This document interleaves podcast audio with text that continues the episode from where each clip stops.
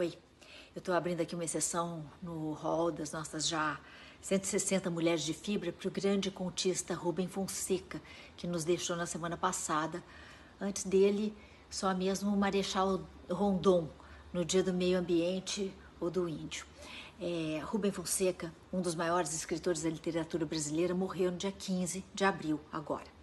José Rubem Fonseca nasceu em Minas, em 1925. Ele se formou em Direito na atual UFRJ e trabalhou como policial de gabinete, escrivão e comissário de polícia antes de passar a se dedicar integralmente à literatura. E talvez tenha sido dessa experiência nas delegacias que Rubem tirou a inspiração para várias das suas histórias. Rubem Fonseca é o contista mais respeitado da literatura brasileira contemporânea, tendo escrito também uma dúzia de romances. Rubem Fonseca conseguiu ir às profundezas do gênero policial com palavras diretas e sem floreios, mas sem nunca perder a sofisticação.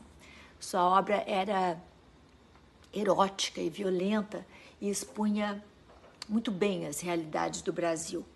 O seu célebre livro de contos Feliz Ano Novo foi censurado pelo regime militar. Rubem Fonseca foi seis vezes vencedor do Prêmio Jabuti, o mais importante da literatura nacional, além de ter sido homenageado com o Prêmio Camões em 2003, o maior prestígio possível para escritores da língua portuguesa, com vocabulário simples, direto do cotidiano. Rubem Fonseca foi capaz de expressar ideias grandiosas em uma das suas raras aparições públicas recebendo o prêmio Machado de Assis, Rubem Fonseca deixou claro que usa palavrões simplesmente porque toda palavra tem que ser usada, a não ser que você escreva um livro infantil. A falta de papas na língua de Rubem Fonseca vai fazer falta nesse Brasil cada vez mais careta.